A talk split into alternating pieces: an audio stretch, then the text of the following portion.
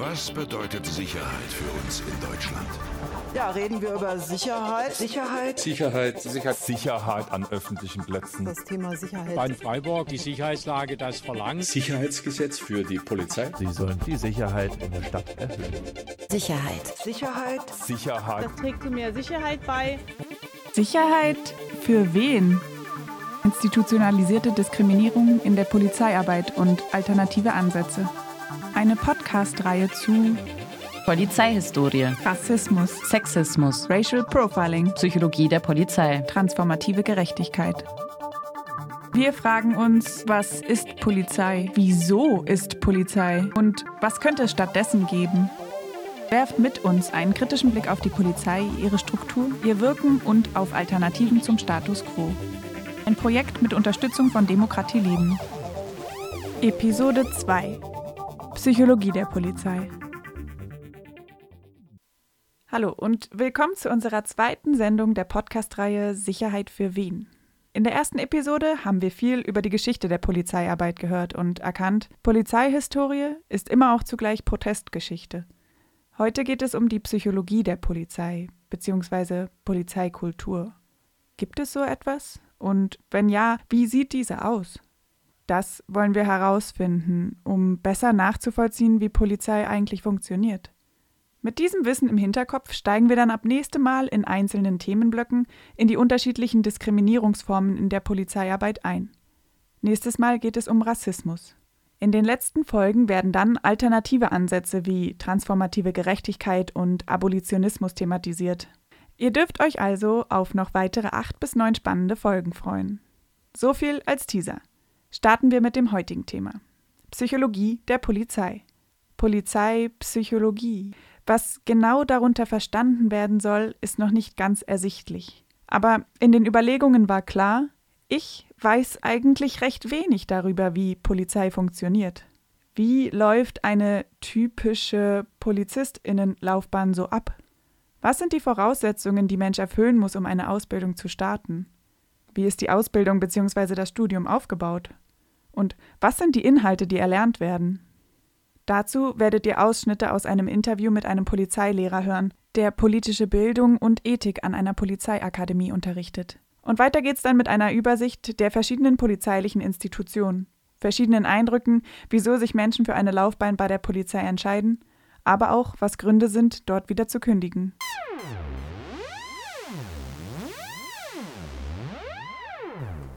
Wir starten mit einer kurzen Übersicht. Was müsste ich tun, um Polizistin zu werden? Welche Voraussetzungen muss ich erfüllen? Und wie gestaltet sich die Ausbildung oder das Studium? Ich google Polizistin werden Baden-Württemberg und gelange auf die Seite polizeiderberuf.de. Es strahlen mich junge Polizeibeamtinnen an und Slogans wie Teamplayer, weil wir gemeinsam im Einsatz sind oder Spielverderber, weil sich niemand über das Recht stellen darf, sollen mich ansprechen. Arbeit bei der Polizei, ein abwechslungsreicher Beruf, kein Tag gleich dem anderen. Was reizt Menschen daran, bei der Polizei zu arbeiten? Ich mache den Beruf aus Überzeugung, weil ich voll dafür einstehe. Ich bin eine Überzeugungstäterin. Du auch? Ich bin Situationsakrobatin. Du auch? Ich bin Freund und Helfer. Du auch? Das Anschauen von verschiedenen Rekrutierungsvideos, welche mich animieren sollen, mich zu bewerben, zeigt, es geht ihnen darum, Menschen zu helfen, dem Staat zu dienen und durch den Beruf Ansehen in der Gesellschaft zu erhalten. Hm. Ich kann mich entscheiden, ob ich eine Ausbildung zur Polizeimeisterin machen will oder den Bachelor zur Polizei- oder Kriminalkommissarin. Für die Ausbildung brauche ich den mittleren Schulabschluss, für das Studium das Abitur. Die Ausbildung dauert zweieinhalb Jahre und gliedert sich auf in ein Jahr Schule, ein Jahr Praktikum und dann wieder ein halbes Jahr Schule. Die Polizeischulen befinden sich in Bruchsal, Herrenberg, Wertheim, Biberach und Lahr. Also an einem dieser Orte würde ich insgesamt anderthalb Jahre verbringen. Man bewirbt sich und wird dann an einen Ausbildungsort geschickt. Praktika werden in der Nähe vom Wohnort versucht. Verrückt, es leben also tatsächlich die Polizeiauszubildenden, die nicht zufällig am Ausbildungsort wohnen, unter einem Dach? Ich klicke mich weiter durch die Seiten und gelange zu einem Video, in dem mir ein Azubi einen typischen Tag an der Polizeischule Lahr zeigt. Guten Morgen. Ich zeige euch heute mal den Alltag an der Polizeischule in Baden-Württemberg. Kommt doch gerade mit. Der Tag beginnt um 6 und dann nach dem Frühstück geht der Azubi in Polizeiuniform für viereinhalb Stunden zum Schießtraining. Mittagessen gibt es in einer großen Kantine mit allen anderen zusammen. Und am Nachmittag sind nochmal dreieinhalb Stunden theoretischer Unterricht. Um 16 Uhr ist Feierabend. Freizeit.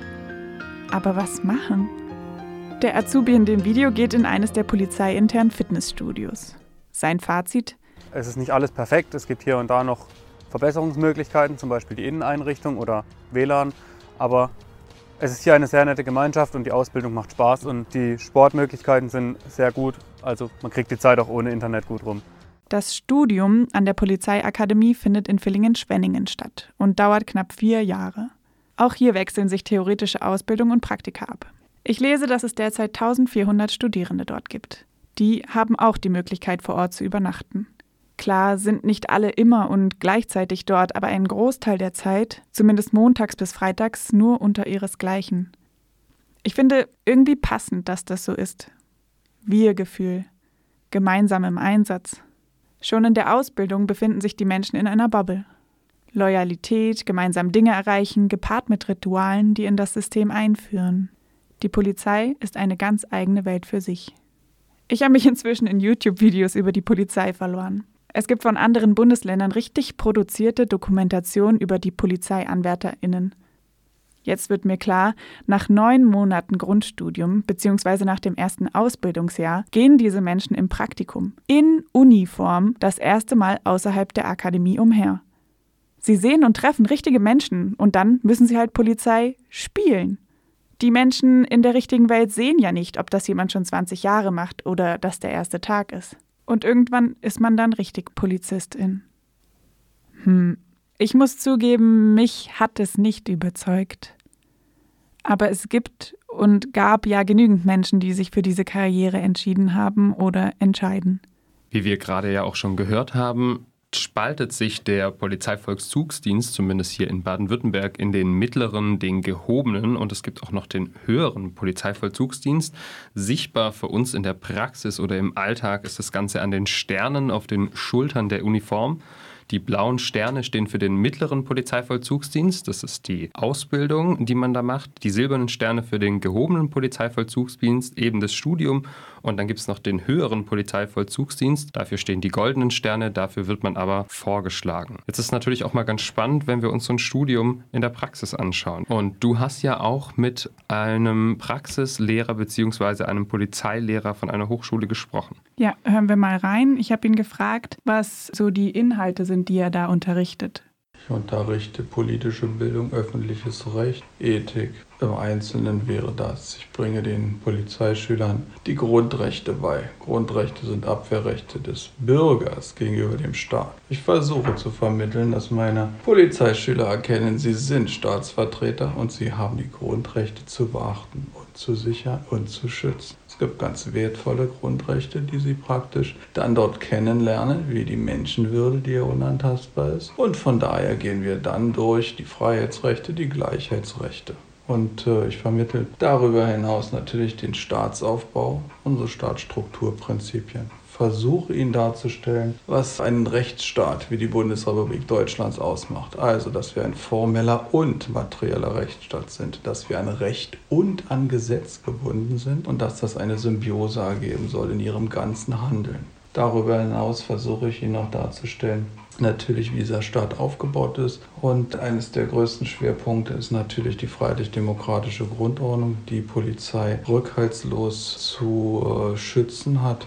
Die Polizeischüler unterschreiben äh, mit ihrem Eintritt in die Behörde etwas, nämlich dass sie Gewähr dafür bieten, für die freiheitlich-demokratische Grundordnung erstmal so einzutreten. Und Sie sollten wissen, was haben Sie da überhaupt unterschrieben? Was ist freiheitlich-demokratische Grundordnung? Das ist die Mindestanforderung des Bundesverfassungsgerichtes an unsere Demokratie.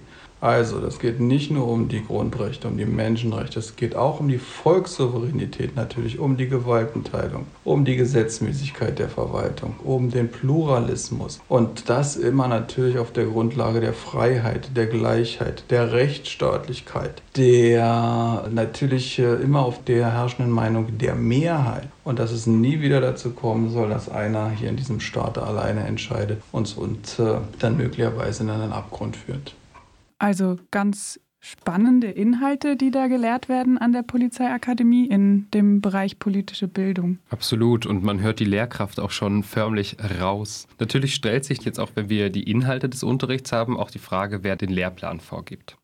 Die Polizei ist Primate der Politik, wie ich immer so schön sage. Entsprechend sind wir angelegt an die politischen Vorgaben, an gesetzliche Vorgaben. Das ist so vorgesehen in unserem Staat und von daher geht es dann natürlich in die Polizeiführung und die setzt dann die Leitlinien vor, die setzt die entsprechenden Richtlinien vor die wir dann in einem gemeinsamen Prozess sicherlich dann ausarbeiten und den Schülern dann vermitteln. Also auf jeden Fall immer von ganz oben wird vorgegeben, was der Lehrplan ist. Mich hatte dann in dem Gespräch auch noch interessiert, weil da ging es ja auch in unserer letzten Folge drum, ob Polizeigeschichte auch Teil des Lehrplans ist. Polizeigeschichte ist auch Teil des Lehrplanes und eine wesentliche. Die Polizeischüler sollen erkennen, was macht die Polizei aus? Was macht die Polizei in einem, in einem Staat aus, der totalitär war? Beispielsweise im Preußentum. Was macht die Polizei aus oder was hat sie getan in einer totalitären Diktatur während der Nazizeit? Was macht hingegen die Polizei jetzt aus in einem formellen und materiellen Rechtsstaat? Da gibt es große Unterschiede und die darzustellen ist unsere Aufgabe und auch mit Protagonisten beispielsweise, wer hat sich da entsprechend gut verhalten, wer hat Menschen trotzdem geschützt, obwohl es nicht sein Auftrag war, beispielsweise Juden versteckt, auch als Polizeibeamte. Da gibt es gute Beispiele und von daher nehmen wir die natürlich als gutes Beispiel und setzen die als, als Lichtblick sozusagen in dunklen Zeiten dann natürlich voran. Ich frage mich natürlich jetzt auch, wer jetzt das Ganze vermittelt und die Frage hast du ihm ja auch gestellt.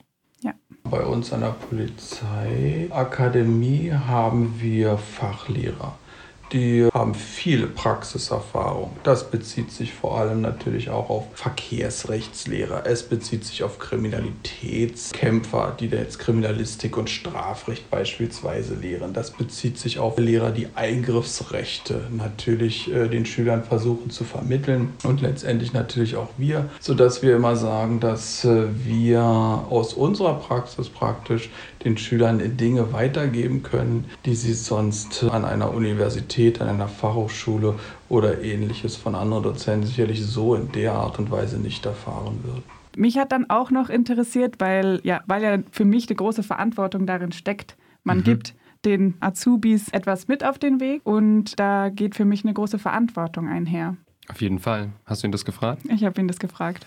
Ich habe eine hohe Verantwortung, glaube ich, versuche denen zu vermitteln, die Grundlagen. Warum ist unser Staat so, wie er ist? Warum sind wir ein Sozialstaat? Wie konnte sich das entwickeln?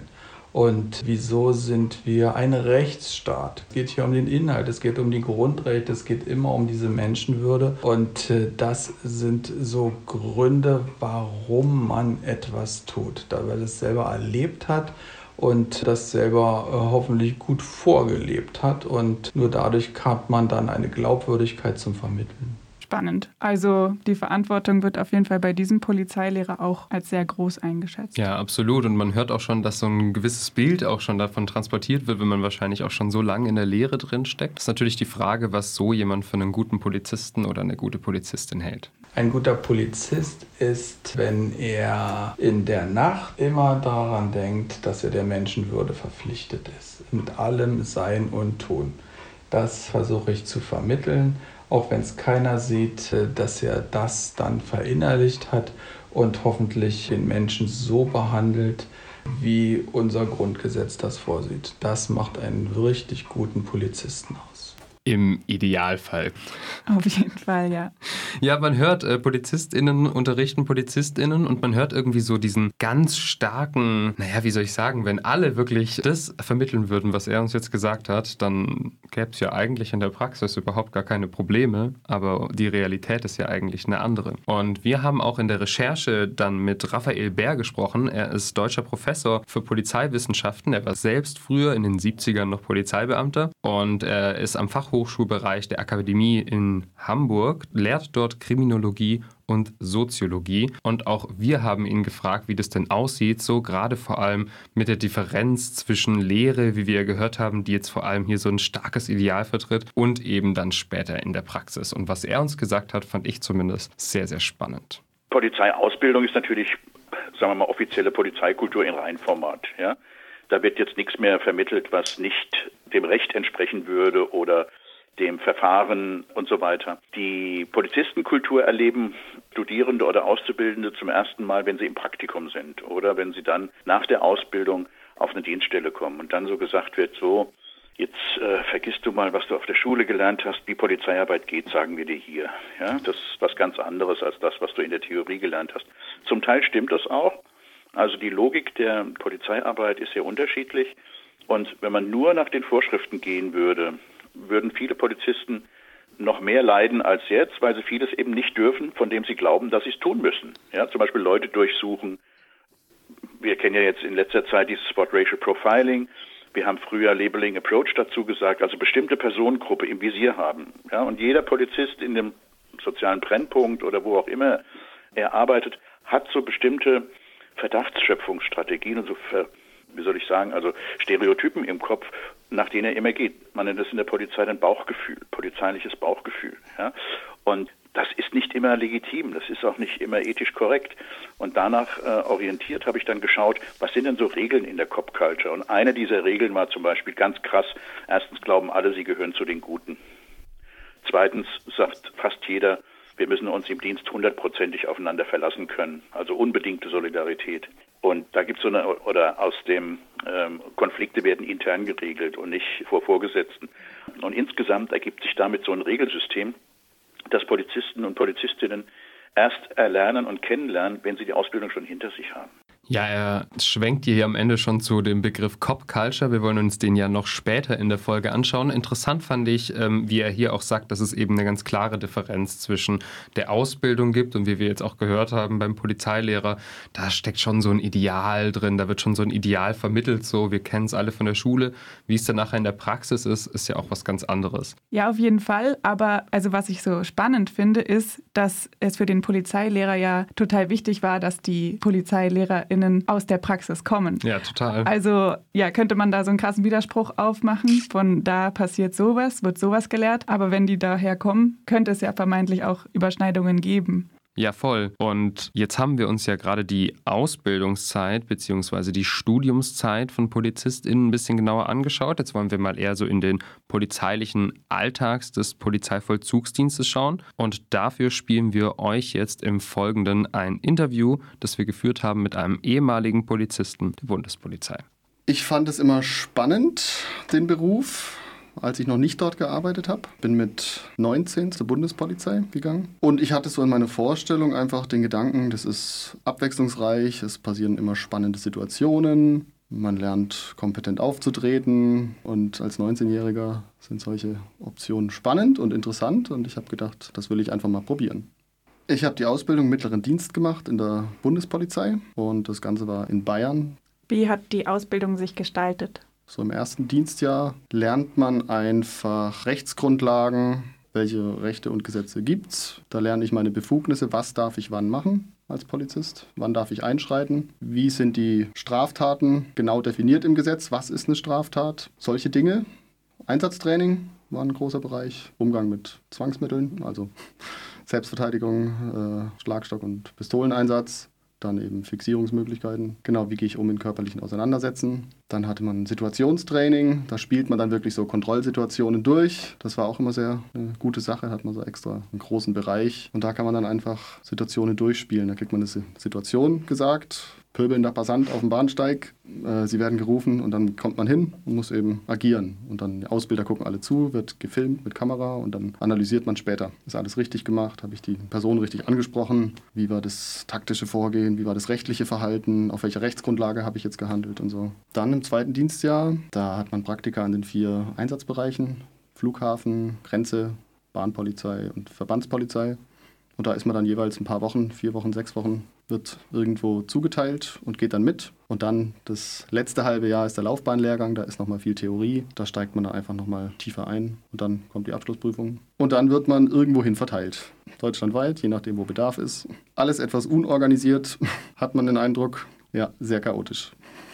Du hast gerade gesprochen von dem zweiten Lehrjahr. Ja, vielleicht erinnerst du dich an so erste Situationen, wo du mal selbst tätig wurdest, aufgetreten bist in deiner Uniform als Bundespolizist? Ein Beispiel beim Verbandspraktikum, also Bereitschaftspolizei. Da haben wir einen Castor begleitet, einen Castor-Transport. Da waren wir mit unserer Klasse quasi mit dabei und waren dann halt in einem Abschnitt, mussten an einem Bahnhof stehen, den Bahnhof absperren. Und der Castor ist halt vorbeigekommen. Da ist mir das erste Mal so ein bisschen gekommen, dass es für mich persönlich als einzelnen Beamten einfach so der Sinn ein bisschen fehlt. Mit 5000 anderen Polizisten in der Gegend rumfahren, irgendwo fünf Stunden rumstehen im Auto und warten, wie es weitergeht. Dann wird man auf einmal 500 Kilometer weiter in die andere Richtung gelotst und fährt dann in Kolonne fünf Stunden die Autobahn in die eine Richtung, kommt dort an, isst was, kriegt dann mitgeteilt, ah, gibt doch nichts zu tun.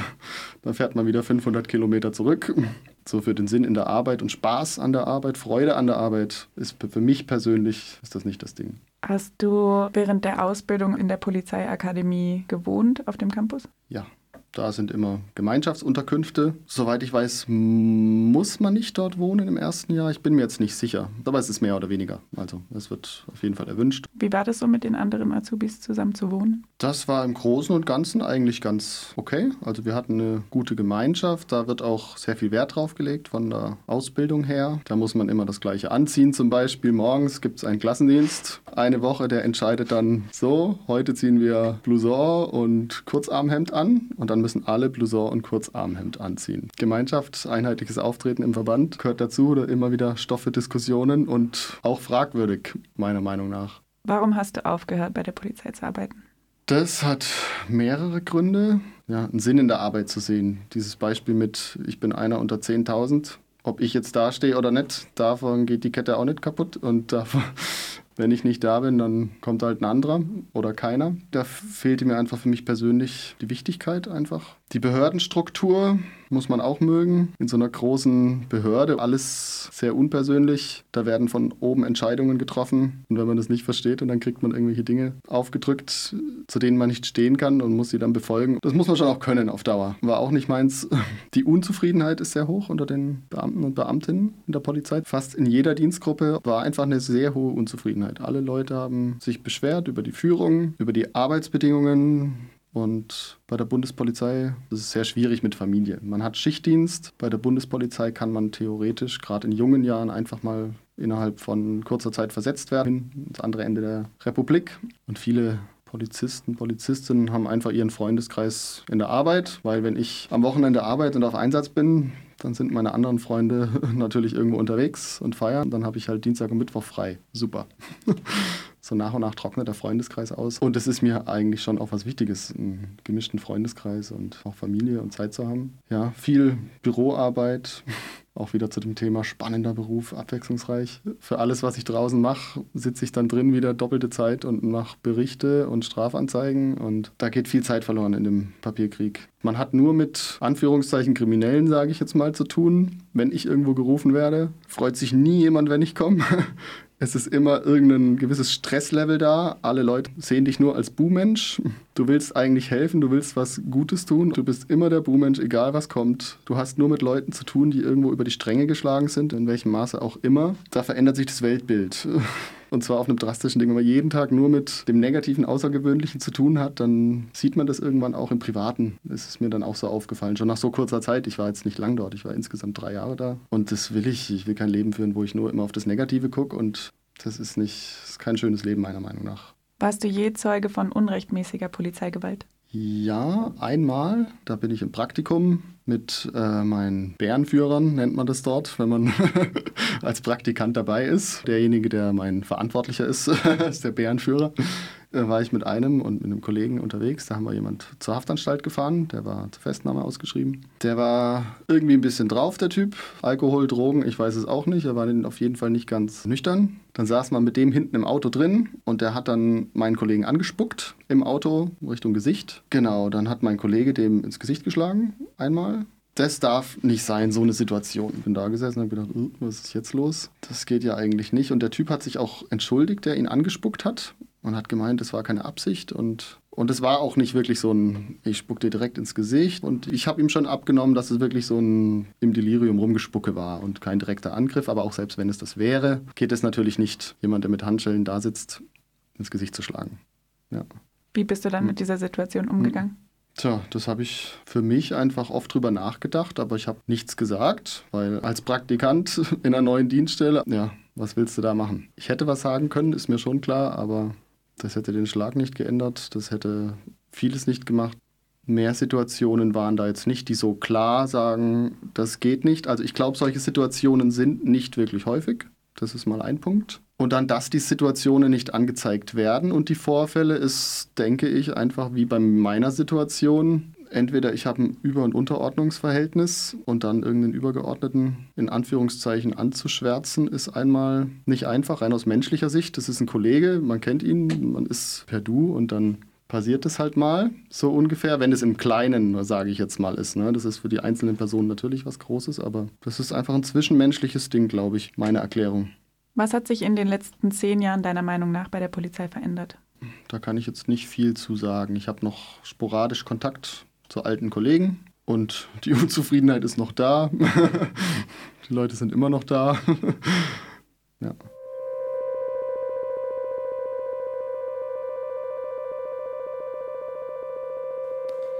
Dann passiert das halt mal. So kann man das natürlich ja. auch betrachtend. Aber spannend, spannendes Interview, das du da geführt hast. Ja, ich fand vor allem, dass da ziemlich deutlich wurde, so das, was man sich vorstellt unter einer Polizeikarriere. Aufregender Alltag, nie das Gleiche und so. Bei ihm ja dann auch ein Grund war, wieder aufzuhören. Also keinen Sinn mehr darin zu sehen, als einer von Tausenden in so einer Reihe zu stehen. Und wie wir ganz am Anfang gehört haben, gerade das, mit dem die Polizei ja auch wirbt, so.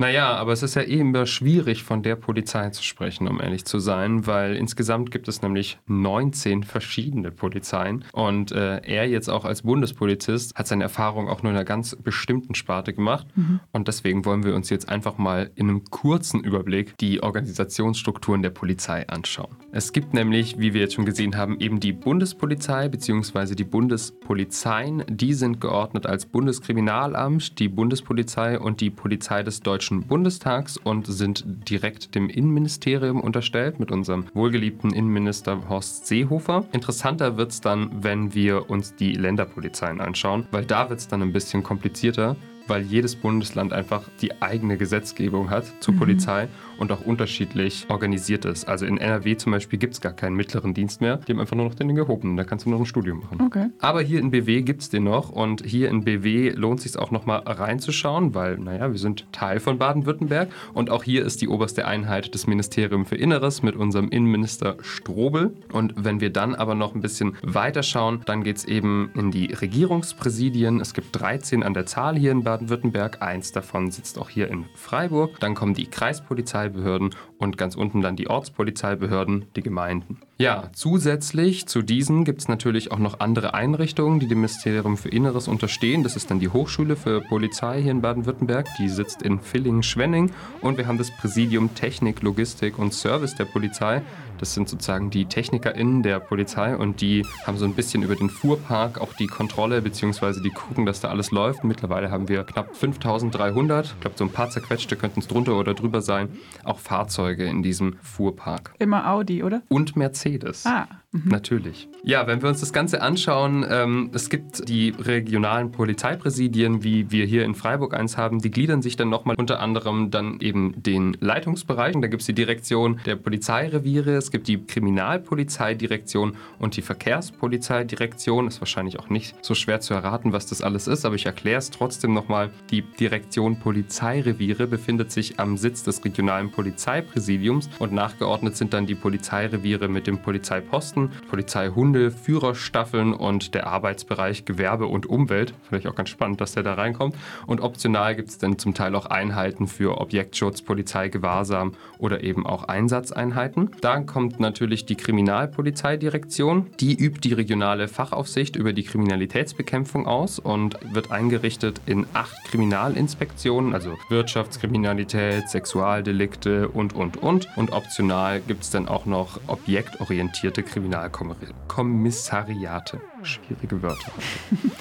Dazu natürlich dann noch die Verkehrspolizeidirektion. Da gibt es eben die Verkehrsüberwachungsgruppen, die Verkehrsunfallaufnahmegruppen und dann noch die Autobahnpolizeireviere. Ja, ganz schön aufgedröselt das Ganze. Ja, ziemlich komplex. Das war. Und wie so ein Alltag als Polizist auch in so einer Länderpolizei aussieht, das wollen wir uns im nächsten Interview anschauen. Und da haben wir ein Interview auch wieder mit einem ehemaligen Polizisten geführt, der aber dieses Mal in der Länderpolizei gearbeitet hat.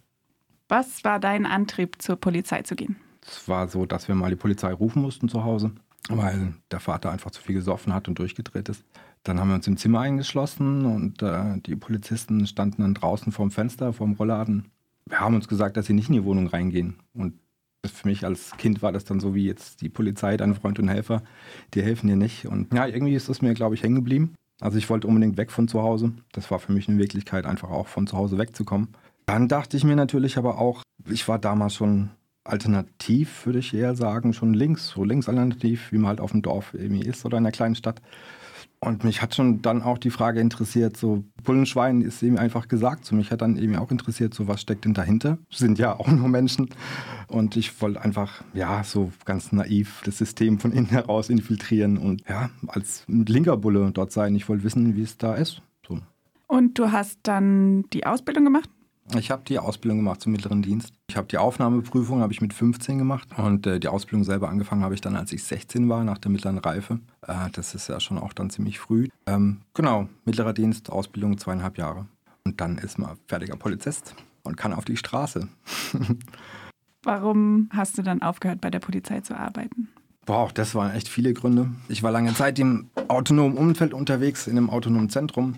Und auch von meiner ganzen Einstellung, irgendwann hat das einfach nicht mehr gepasst, das Spagat zwischen meiner privaten politischen Einstellung und meinem Leben und dem Dienst hat dann einfach nicht mehr gepasst. Also ich war dann irgendwie, hatte keine Lust mehr, dieses Experiment weiterzuführen auf meinem Rücken. So, es hat dann, hat dann gereicht, ja, nach vier Jahren. Im Vorgespräch hast du gesagt, bei der Arbeit warst du dann immer der scheiß Linke und im AZ warst du immer der scheiß Bulle. Ja, also tatsächlich war ich, war ich nicht der scheiß Linke bei den, bei den Bullen. Es war schon so, dass ähm, da wurden Witzchen drüber gemacht, auch, dass ich der Linke bin oder im AZ rumhänge oder auf Konzerte gehe. Aber im Endeffekt haben es doch alle auch irgendwie akzeptiert.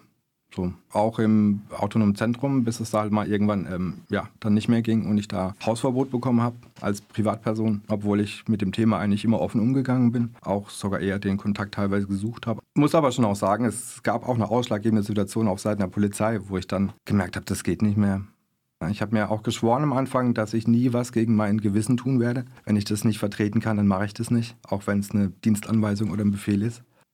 Dann gab es mal eine Demo, wo es dann zu einer Situation kam, die ich dann auch bei meinen Vorgesetzten hinterfragt habe, wie das denn sein kann und dass ich das eigentlich als rechtswidrig empfinde. Da habe ich die Antwort bekommen, das war bei der Polizei schon immer so und das wird auch immer so sein. Und das war der Moment, wo ich für mich gedacht habe, okay, aber nicht mehr mit mir. Denkst du weiterhin, es bräuchte linke Menschen bei der Polizei? Ja, klar, auf jeden Fall. Aber de facto ist es so, dass es selten passiert, dass links- oder linksradikal eingestellte Menschen den Berufsweg der Polizei wählen ich denke, dass der Beruf wahrscheinlich nicht so attraktiv ist für die Menschen. Was würdest du ähm, sagen, müsste sich bei der Polizei verändern, damit das anders wäre? Boah, es ist schwierig vielleicht tatsächlich. Ich meine, es ist ein sehr repressiver Beruf. Oder es werden viele repressive Tätigkeiten ausgeführt. Ich denke, vielleicht müsste einfach der präventive Zweck der Polizei ausführlicher dargestellt werden oder in Bezug genommen werden. Teilweise habe ich mich immer auch ein bisschen gefühlt wie ein Sozialarbeiter, wenn du auf der Straße unterwegs bist. Man sollte eigentlich auch den Kontakt zu den Menschen suchen und mit denen, mit denen reden und gucken, was geht. Wie stehst du heutzutage zur Polizei? Ha, es ist sehr zwiegespalten. Nee, tatsächlich mag ich sie immer noch nicht. Nach wie vor.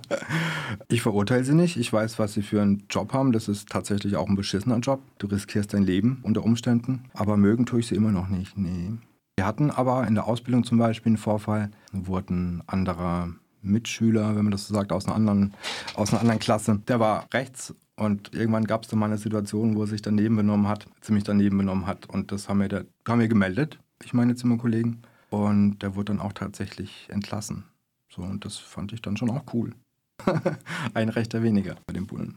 Ja, es war eine Ausnahme. Ich habe in der Zeit, in der ich aktiv war, also ich habe da jetzt viel drüber nachgedacht, ob es vielleicht auch daran lag, dass die Kollegen wussten, dass ich links bin, dass sie sich deswegen vielleicht anders verhalten haben, mir gegenüber oder in meiner Gegenwart. Aber ich hatte jetzt wirklich nie, ich musste nie einschreiten in irgendeiner Art und Weise. Ich hatte da keine Verfehlungen, wo ich irgendwie ja, dagegen gehen musste oder wo ich das Gefühl hatte, das war nicht okay so.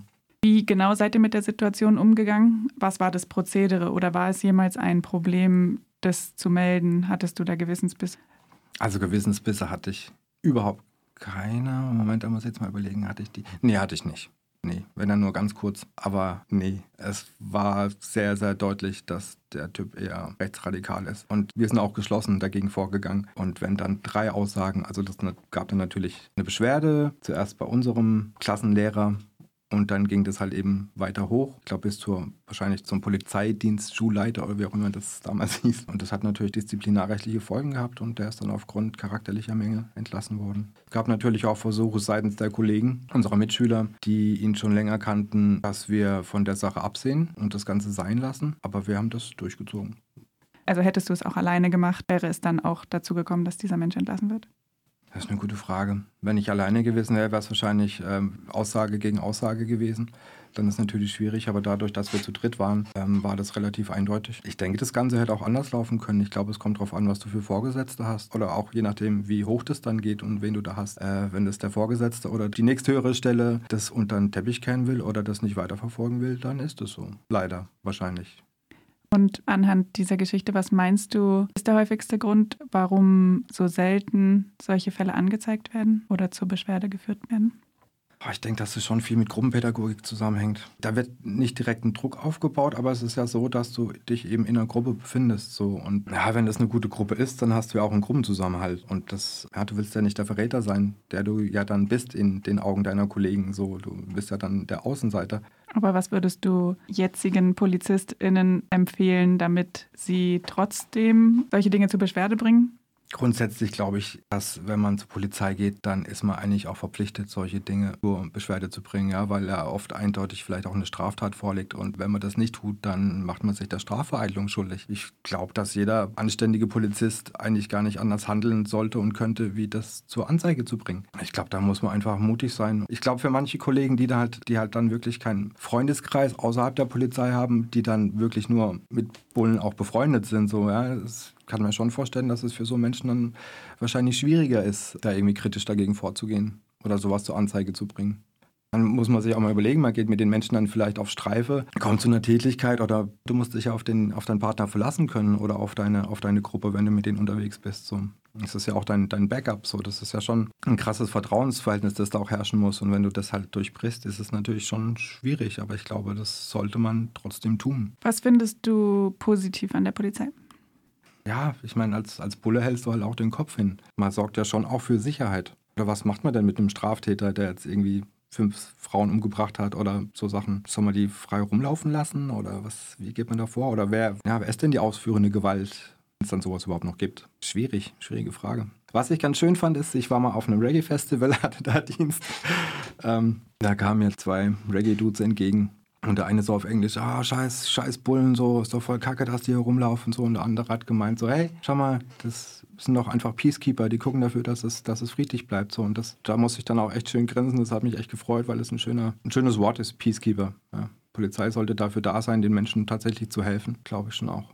habe ich damals auch schon gedacht, ja. Das hatte ich vergessen. Das war auch ein Grund, mit, warum ich hin bin natürlich. Ich wollte natürlich auch helfen. So. Ich wollte, wollte Dinge besser machen. Ich wollte, sie, wollte irgendwas verändern. ja.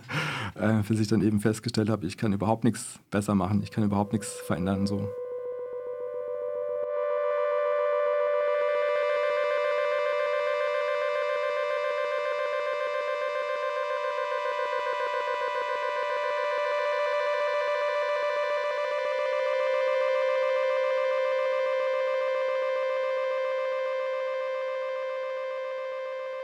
Abgefahrenes Fazit. Irgendwie, ja, Polizei kann man nicht verändern. Ja, und krasse Story auch, was er erzählt hat. Ja, was denkst du? Sollte es mehr linke Polizisten geben? Auf jeden Fall, aber was jetzt auch aufgefallen ist und wenn wir auch nachher nochmal über Cop Culture sprechen möchten, dann sieht man einfach auch, dass dieses System, und er hat es ja auch erwähnt, dass es eben so starr ist, dass die Möglichkeit zur Veränderung wahrscheinlich kaum da ist, wenn du einmal drin bist. Und dass du einfach in so einem System von gegenseitiger Kontrolle und natürlich auch auf der anderen Seite von füreinander einstehen und so ein Wir-Gefühl zu haben, so, aber ja, tanzt da mal aus der Reihe. Mhm, sehr schwierig. Auf jeden Fall.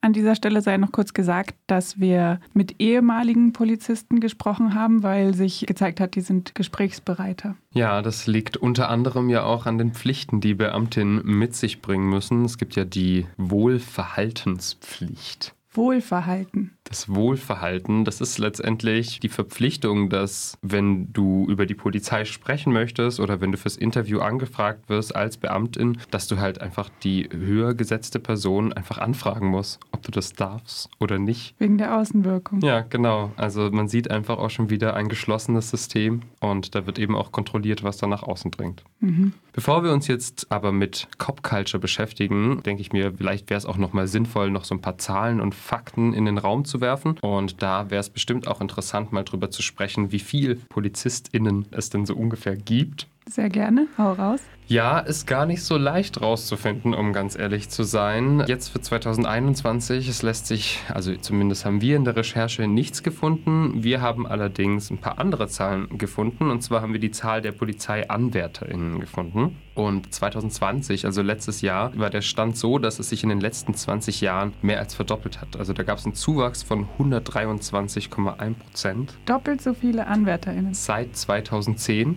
Das ist schon wahnsinnig verrückt. Eine traurige Zahl dementsprechend ist, wenn man sich dann den Frauenanteil unter diesen AnwärterInnen anschaut, weil der ist in den letzten 20 Jahren um 9,3 Prozent gestiegen, von 20 auf 29,3 Prozent. Okay, also 30 Prozent ungefähr bei den PolizeianwärterInnen sind weiblich. Genau, und dann ist natürlich auch noch die Frage, wie viel denn später noch in den Polizeivollzugsdienst und ähnliches kommen. Das ist ja einfach nur die AnwärterInnenzahl.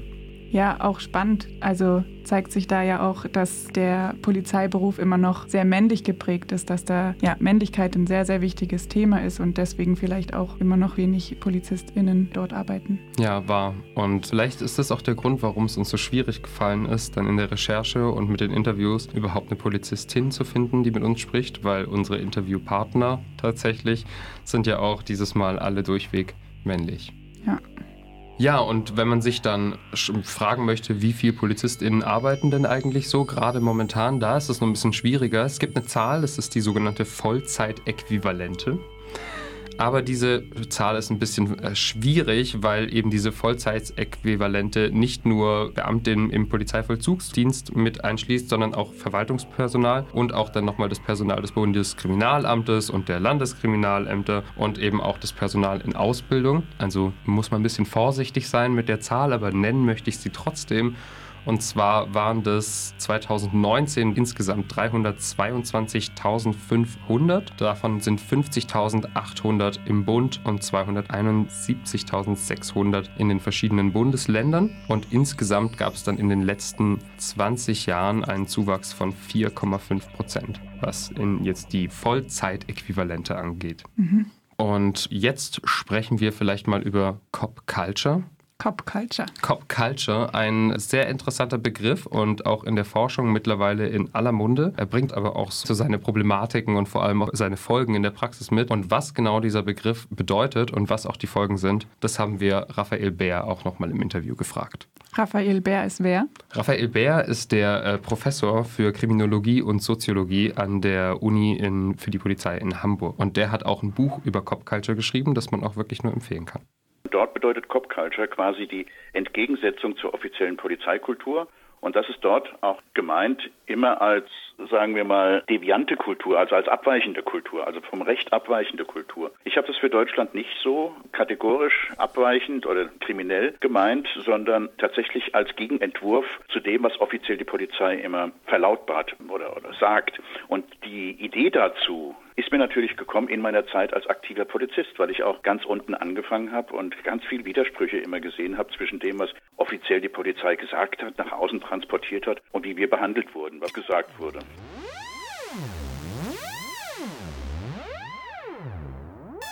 Damals in den 70er Jahren war das, äh, späte 70er Jahre, wenn wir dann nach Frankfurt gefahren sind, dann war das Wort Student und Demonstrant, das war synonym. Ja? Für uns waren alle Studenten Demonstranten, die waren natürlich alle links und alle gewalttätig. Da hat es keine Differenzierung gegeben. Und so sind Feindbilder, ja, sind, sind entstanden von anständigen Bürgern, von, von Drecksäcken, wie wir damals gesagt haben. Und die sind sehr, sehr stereotyp gewesen und das hat sich bis heute auch nicht sehr verändert. Also die Weisheit der Straße oder dieses Straßenwissen ist ein ganz anderes als das, was nachher in Hochglanzbroschüren oder in Statements der Innenminister gesagt wird. Und das hat mich schon immer fasziniert. Und deswegen habe ich gesagt, die Polizei hat nicht eine Kultur, sondern sie hat mindestens die zwei. Das sind die der Handarbeiter, also die der Menschen, die wirklich Hand anlegen, auch an andere Menschen, und die des Managements. Und das ist nicht immer kompatibel.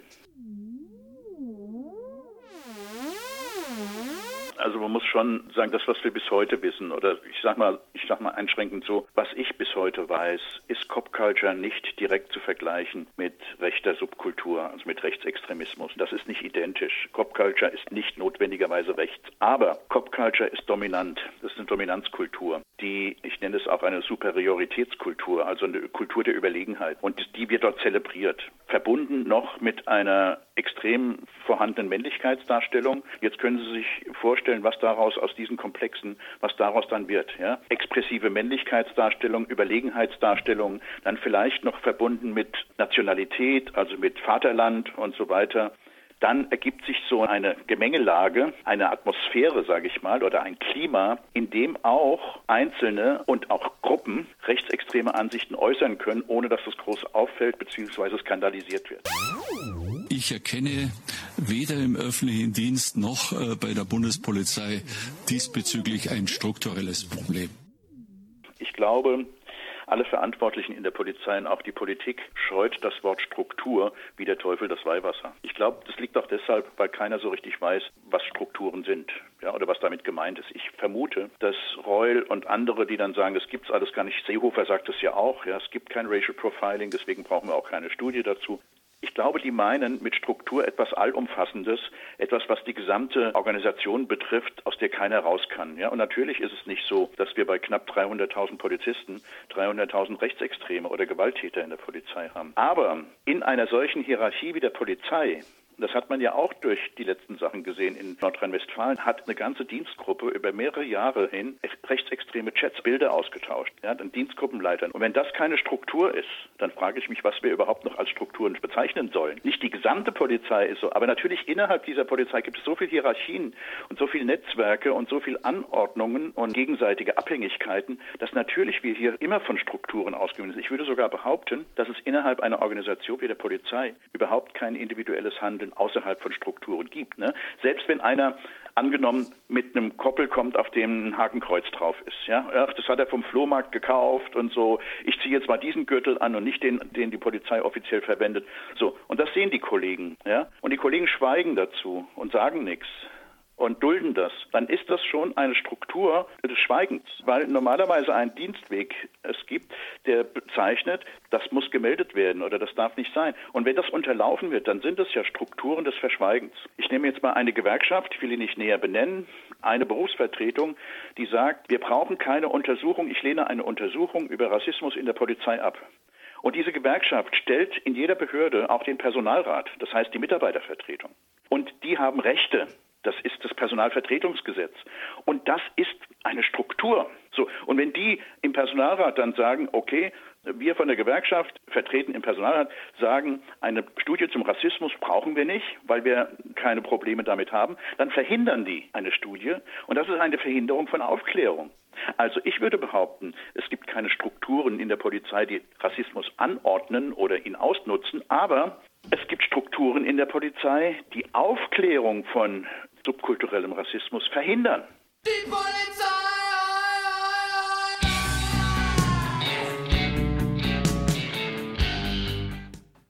Interessant fand ich jetzt, dass eben hier so eine Gegenkultur entsteht zu vielleicht dieser Kultur von Polizei, die wir auch ganz am Anfang vielleicht auch nochmal mit dem Lehrer gehört haben, der ja irgendwie so dieses Ideal transportiert und das auch vielleicht sogar versucht in seinem Unterricht komplett durchzusetzen, aber hier in der Praxis sich einfach zeigt, dass es eine dominante Kultur gibt, die einfach dagegen geht und dadurch entsteht einfach auch so eine Struktur des Schweigens, ja. Und wo das auch nochmal so ganz stark rauskommt, so diese Geschlossenheit und Kultur, die jetzt einfach auch diese Cop-Culture auch transportiert und dass die einfach so geschlossen sind als Team, fand ich nochmal ganz stark anhand von einer Studie. Da gab es nämlich eine aus dem Jahr, ich glaube 2000 2018, zumindest kam der erste Zwischenbericht 2019 raus, auf den ich mich jetzt beziehe. Und da hat nämlich die Ruhr-Universität in Bochum erstmals für den deutschsprachigen Raum aus der Perspektive von Betroffenen personale und situative Faktoren rechtswidriger polizeilicher Gewaltausübung angeschaut. Also eben Leute, die Polizeigewalt erfahren haben. Und der Zwischenbericht war ganz interessant. Es gab eine Online-Befragung von Betroffenen.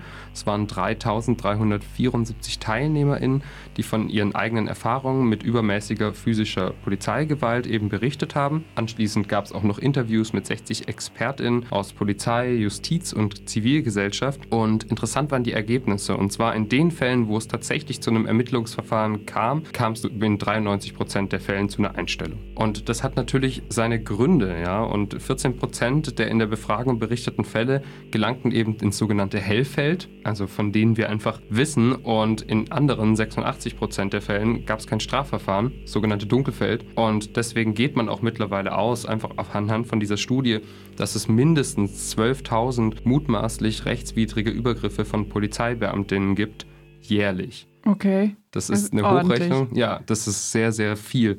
Und das liegt natürlich auch daran, dass diese Gruppe einfach so zusammenhält. Das liegt natürlich auch einfach ein Stück weit an dieser Kultur, die da kommt Natürlich in Fällen, muss man ganz ehrlich sagen, wo es Beweismaterial meistens in Form von Videos gab, da hast du irgendwie auch als Betroffene natürlich was auf deiner Seite, wo du es äh, wo du es vor auch Gericht zeigen kannst.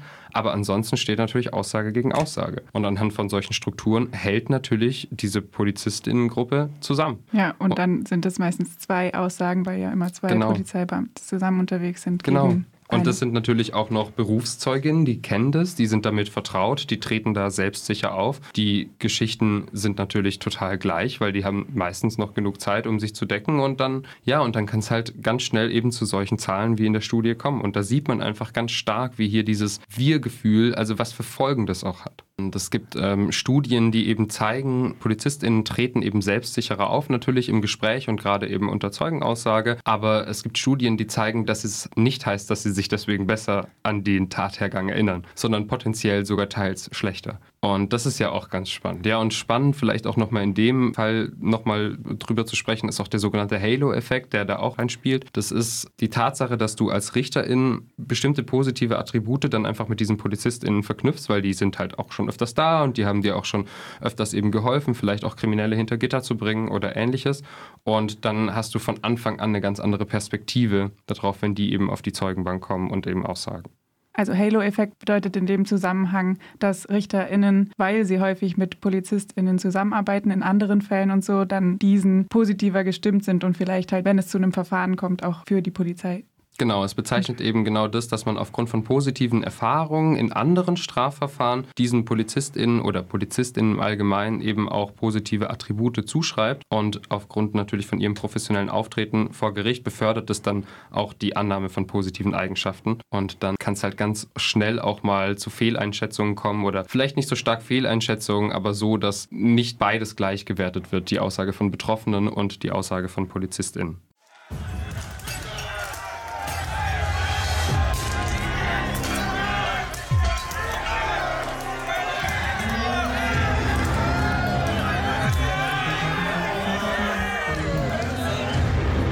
Sind ein Team. Wir gehen Seite an Seite. Gegenseitiges Vertrauen ist für uns ein Muss.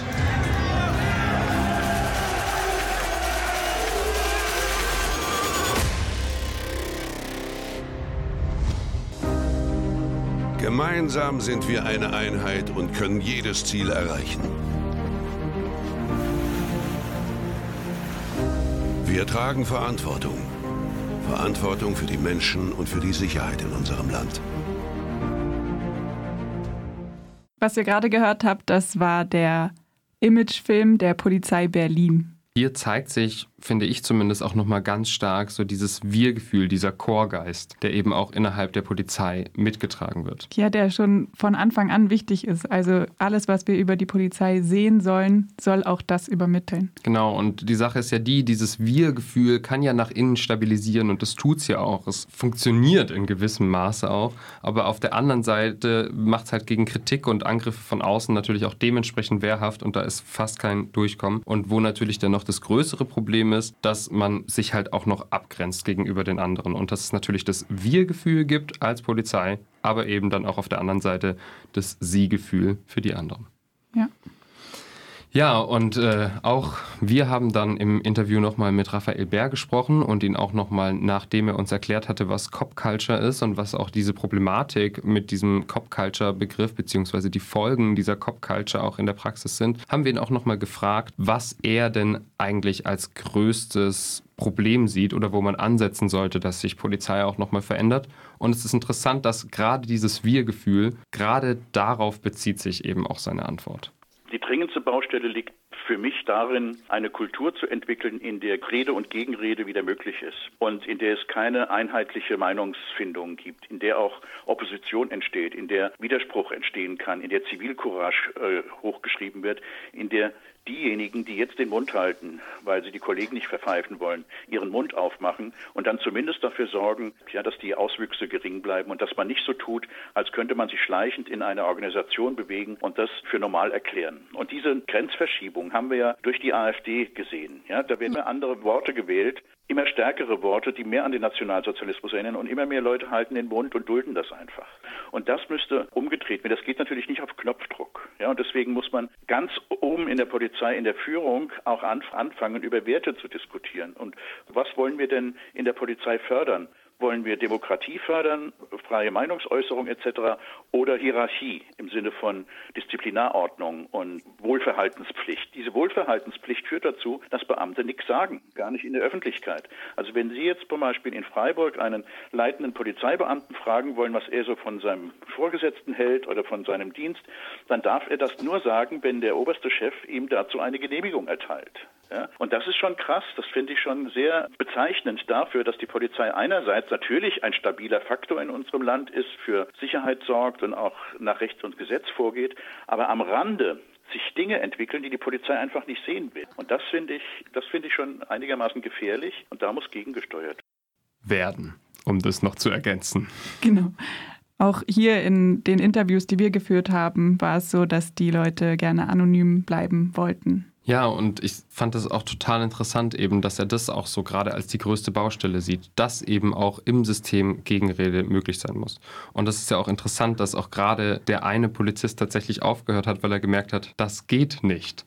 Ja, also das, was die Polizei in ihrem Imagefilm zum Beispiel als das Wichtigste oder Größte herausstellt, dieses Wir-Gefühl, das ist das, was als allererstes mal verändert werden sollte. Ja, es ist eben diese Starrheit und dieses nach innen so geschlossen sein und vielleicht auch zu einem gewissen Teil deswegen gut zu funktionieren, aber eben nichts dringt eben dadurch. Und bestimmte Dinge, die sich einfach entwickeln, wie eben auch Raphael Bär hier gesagt haben, die wollen und werden dadurch vielleicht auch einfach nicht gesehen. Ja, wie Polizei anders aussehen könnte oder was es für Alternativen geben kann, darum wird es ja auf jeden Fall am Ende von unserer Podcast-Reihe noch speziell gehen. Genau, und was sich ja auch nebenher so entwickelt und vielleicht auch innerhalb der Polizei von vielen nicht gesehen werden will und nicht gesehen wird, darum wird es in den nächsten Folgen unter anderem gehen, weil wir sind jetzt auch am Ende unserer Folge angelangt. Genau. Zu Beginn schon gesagt, in der nächsten Folge wird es um Rassismus gehen. Wir haben in dieser Folge versucht, einen Blick in das System Polizei zu werfen und zu schauen, was ist eigentlich Polizeikultur oder Psychologie der Polizei. Dafür haben wir uns unter anderem angeschaut, wie man überhaupt Polizistin wird, wie sich die Ausbildung dann gestaltet. Was gibt es eigentlich für unterschiedliche Polizeien? Und wie es nachher in der Praxis vielleicht auch im Alltag aussieht. Genau, was sind Gründe, warum möchte man zur Polizei gehen oder warum hört man dann auch wieder auf? Was nimmst du mit von der Sendung? Ich glaube, ich nehme mit, dass es, naja, einmal fand ich total spannend, dass es eben eben nicht die Polizei gibt. Und auch wenn ich in Zukunft noch über die Polizei sprechen werde, habe ich auf jeden Fall